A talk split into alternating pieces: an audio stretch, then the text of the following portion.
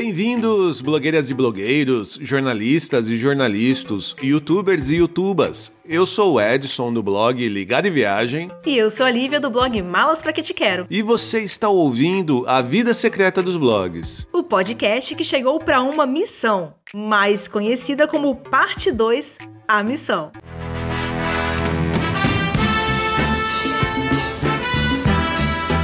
Olá a todos, sejam bem-vindos de volta ao nosso humilde podcast. Olá, pessoal! Estamos começando um novo episódio que na verdade é continuação do episódio da semana passada, né? Pois é, gente. Esta aqui é a parte 2 da nossa super lista com 15 ideias para você usar na hora de revisar e otimizar os posts antigos do seu site. Pois é.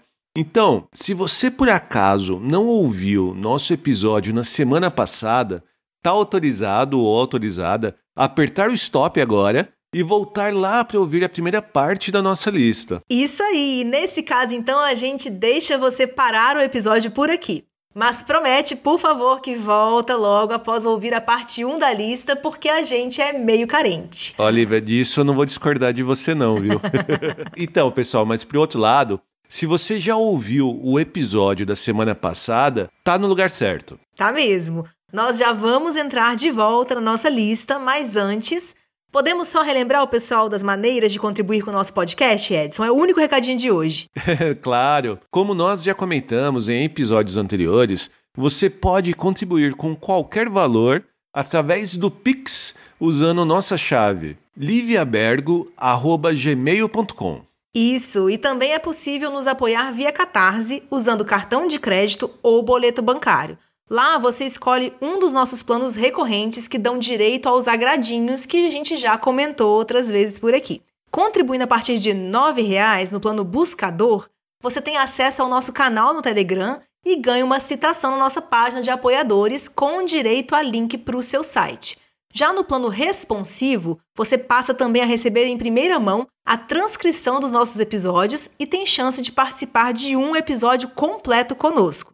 No plano influenciador, a gente acrescenta o acesso ao nosso grupo VIP no Telegram, além do direito de participar da escolha dos temas dos próximos episódios.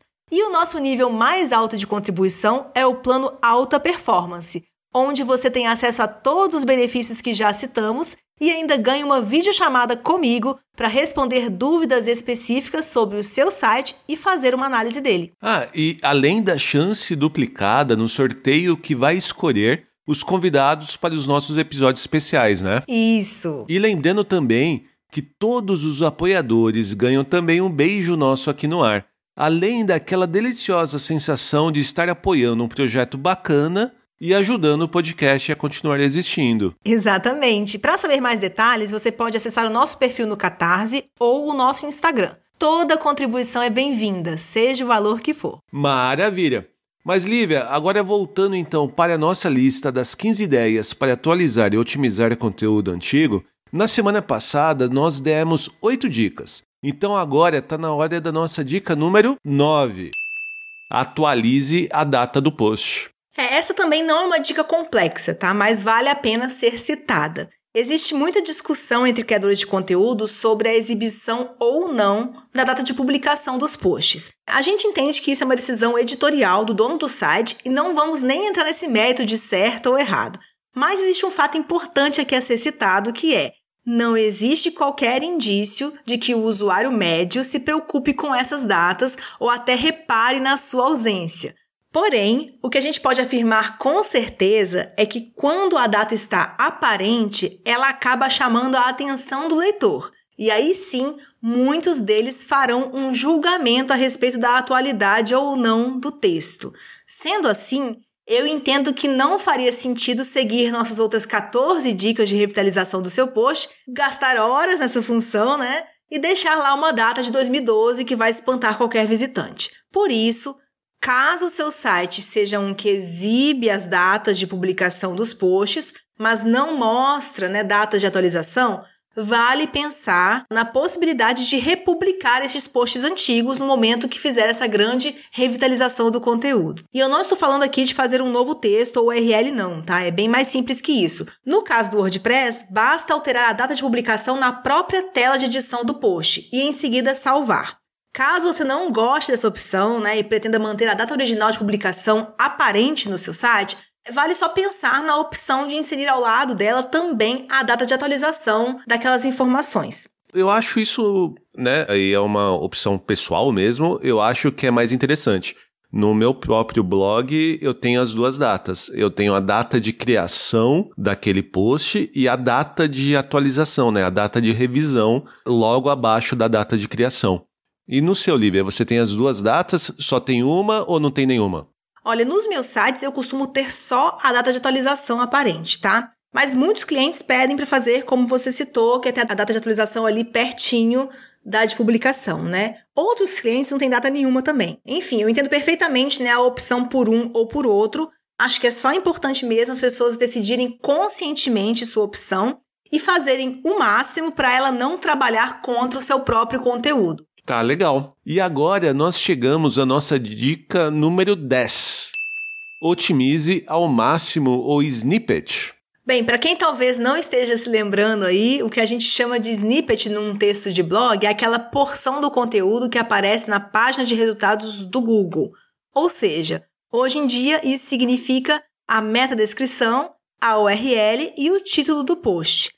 Lembrando que essas informações são alteráveis com a ajuda de um plugin de SEO, como o Yoast, que a gente já citou, ou um similar, né?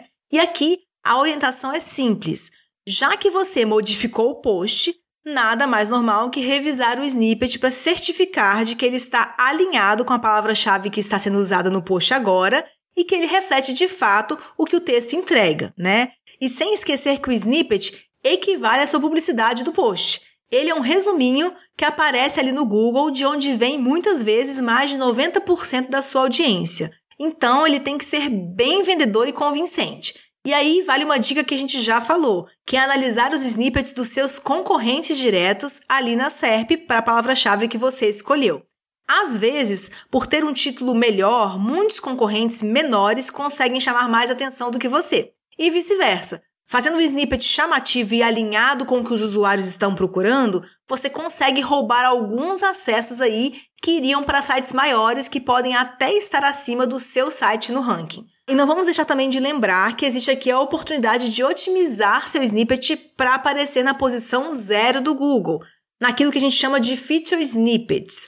Mas as dicas específicas para isso nós já demos no nosso episódio número 31 eu vou deixar aí o dever de casa para quem quiser saber mais, tá? Ouçam lá.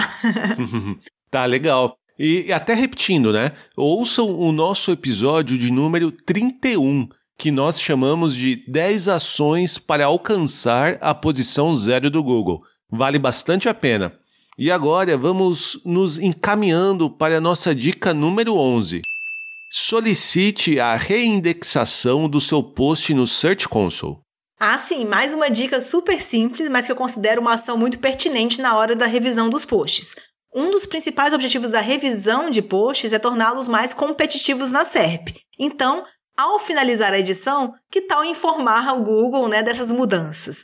Portanto, essa dica é uma lembrança de que no topo do Search Console existe um campo que parece uma caixa de pesquisa, que na verdade é a ferramenta de inspeção e indexação. Basta colocar ali a URL em questão, dar Enter e na próxima tela solicitar indexação. Dentro de alguns dias, o robozinho do Google vai passar pelo seu site e reindexar a página com as alterações. Vamos agora então para a nossa dica número 12. Escreva novos textos que se relacionam com o antigo. Essa é outra ação interessante que você vai encontrar como sugestão em todo o site de SEO, que é isso aí, escrever novos posts relacionados ao tema do texto que você está revitalizando. A ideia por trás disso seria você ter mais links para este post, mais divulgação também, né, de textos que indiretamente trarão tráfego para ele, além de contribuir para que o site tenha mais profundidade no assunto tratado, o que pode impactar positivamente no tempo de retenção dos usuários e estimular a conversão dentro do site. Eu considero essa uma ideia a ser avaliada, sim, mas não uma obrigatoriedade na hora de revitalizar um post, tá? E eu sempre que dou essas minhas opiniões, eu estou pensando no custo-benefício da ação e também no contexto mais realista da maioria dos blogs. Quando o produtor de conteúdo cuida sozinho de um site, nem sempre é possível criar posts e mais posts sem um objetivo mais específico de conversão ou com palavras-chave que de fato tenham potencial de ranqueamento. Por isso eu penso que essa dica de posts relacionados fica como uma ideia, e eu creio que sites com uma equipe maior de conteúdo ou sites de nicho podem se apropriar mais dela. Uhum, verdade. E agora temos mais uma dica a ser aplicada após a revisão do texto, que é divulgue em suas mídias sociais. É, não tem nada para explicar nessa ação aqui, né? Só precisava mesmo estar na lista para que vocês não se esqueçam publicou ou republicou um texto, tem que divulgar em todos os lugares que for possível.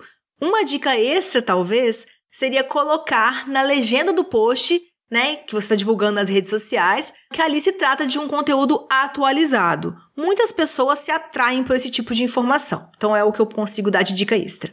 A próxima dica é a nossa dica de número 14.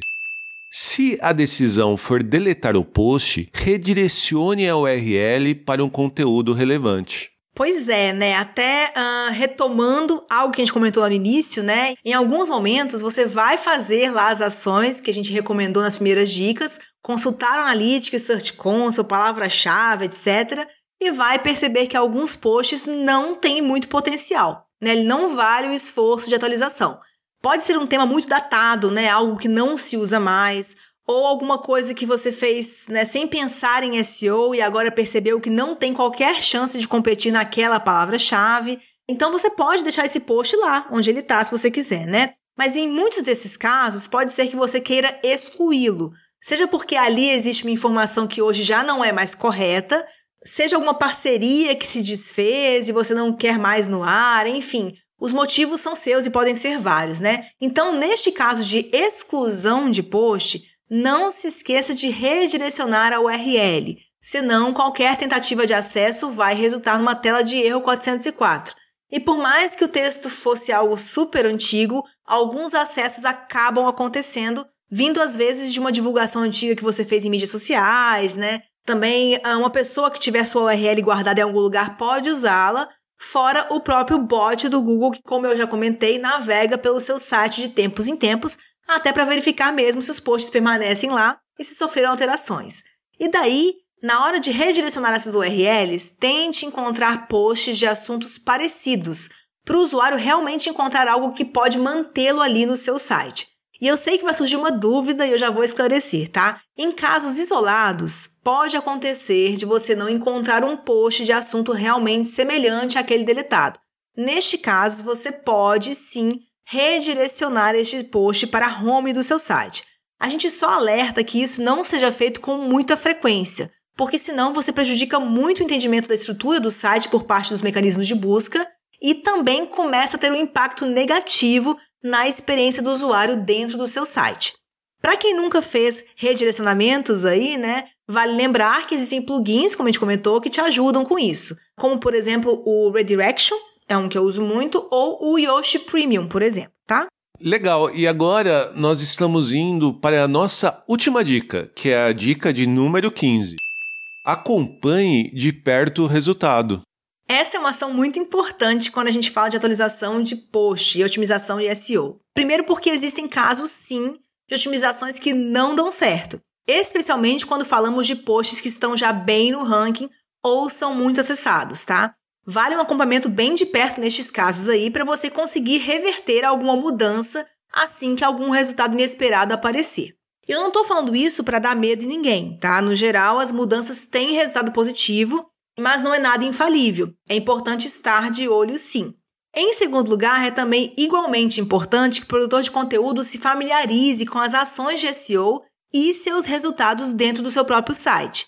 Eu digo isso porque todo site, gente, tem peculiaridades, ou melhor, uma combinação de peculiaridades que são impossíveis né, da gente replicar em outros e tornam também impossível mesmo para um especialista ter respostas assim cravadas sobre as melhores ações para todo e qualquer site. Um site tem muitas coisas específicas que interferem nos seus resultados, como o seu nicho, o número de backlinks, a audiência já previamente construída, né, as ações de divulgação que o dono do site faz, entre várias outras. Então, você precisa se especializar no seu site. Tem coisas que ninguém de fora conseguiria saber tanto quanto você. Então, se você estiver disposto ou disposta a acompanhar de perto seus números e resultados, no Analytics, no Search Console especialmente, né, você tem muito a ganhar e isso pode fazer a diferença na sua estratégia a médio e longo prazo.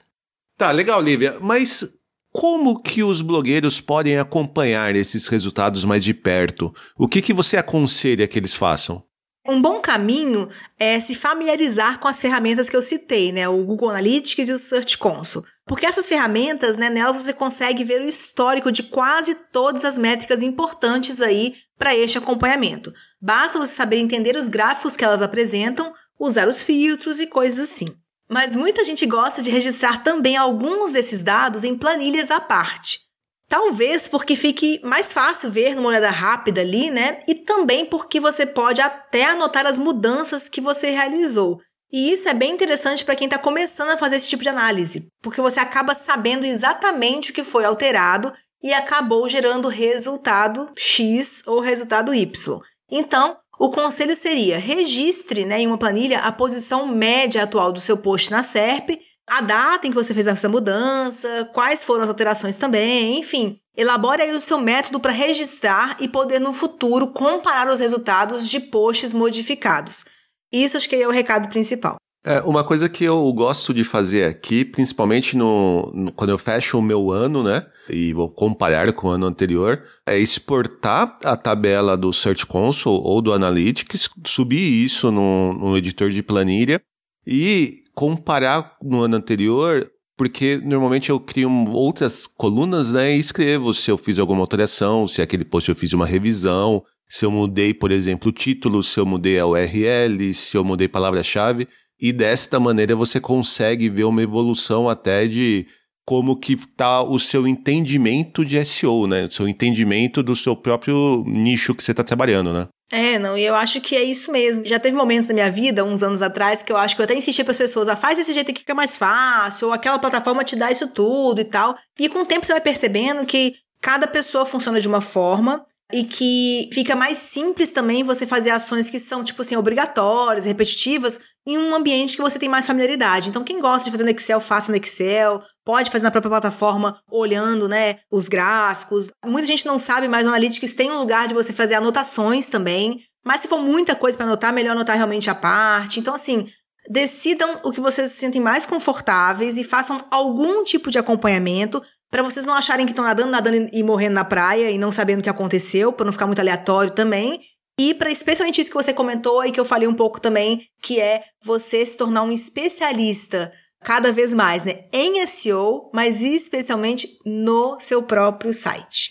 E uma última pergunta, em quanto tempo que eu considero, né, que eu passo a ver uma mudança no acessos ao meu post? Assim, quando que eu considero que aquela alteração, que aquela revisão foi um sucesso ou não foi um sucesso, né? Acabei prejudicando o resultado. Isso varia bastante. A gente tem uma resposta oficial em SEO, a gente fala que são três meses, mas eu te digo que é mais para as pessoas terem um número na cabeça ou não se anteciparem, né? Não ficarem ansiosas em olhar resultado mais rápido e tal, porque pode levar mais tempo. Mas o fato é que tem coisa que dá resultado em um mês, tem coisa que é em três, tem coisa que é em seis, sendo bem sincera.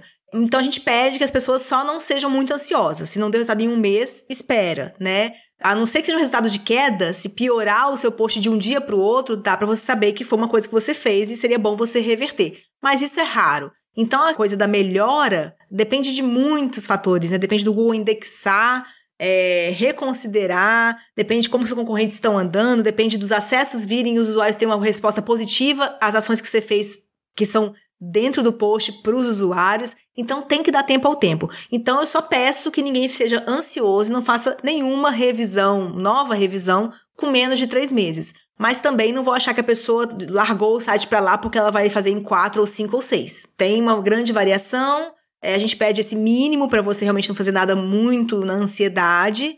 Mas o principal é você estar de olho. Estar de olho e você vai aprendendo. Tem site menor que o resultado é muito mais rápido. Site maior demora mais. Então, novamente, se você conhece seu site, você começa a descobrir quanto tempo demora para o resultado vir no seu site também. Então é isso. Muito bom.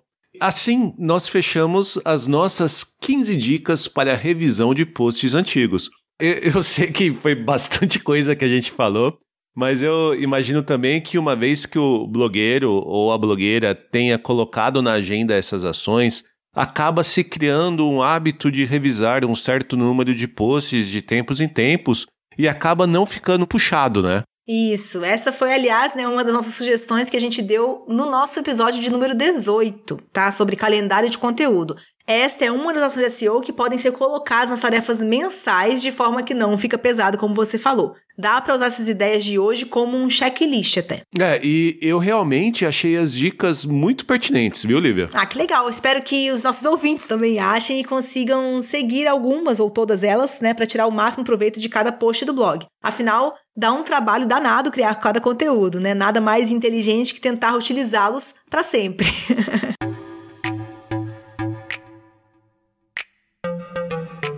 Este foi mais um episódio do podcast A Vida Secreta dos Blogs. Como vocês já sabem, nós vamos deixar na página deste episódio no nosso site alguns links úteis que foram citados ou podem te ajudar a aplicar as dicas que demos nesta conversa de hoje. Então acessem avidasecretadosblogs.com.br para encontrar todas estas informações. E para participar do nosso papo com dúvidas e sugestões de outros assuntos, basta mandar mensagem para a gente através do Twitter, Instagram, Facebook ou nosso e-mail pergunte@avidasecretadosblogs.com.br. E não deixe de compartilhar este episódio com seus amigos interessados neste nosso bate-papo. Para manter o podcast existindo, nós precisamos que vocês nos ajudem nesta divulgação. Mas também dá para contribuir com um dinheirinho via Pix ou via Catarse, tá? Então não deixem de olhar os detalhes no nosso Instagram ou no nosso perfil do Catarse. Os links estão no post desse episódio no nosso site também. Então é isso, um abraço pessoal. Um abraço e bora atualizar essas velharias aí, né, gente? Pô, mas mantenha o seu parceiro velhinho aqui no podcast, tá? vou avaliar, vou ver se espaço para revitalização. Beijo. Beijo.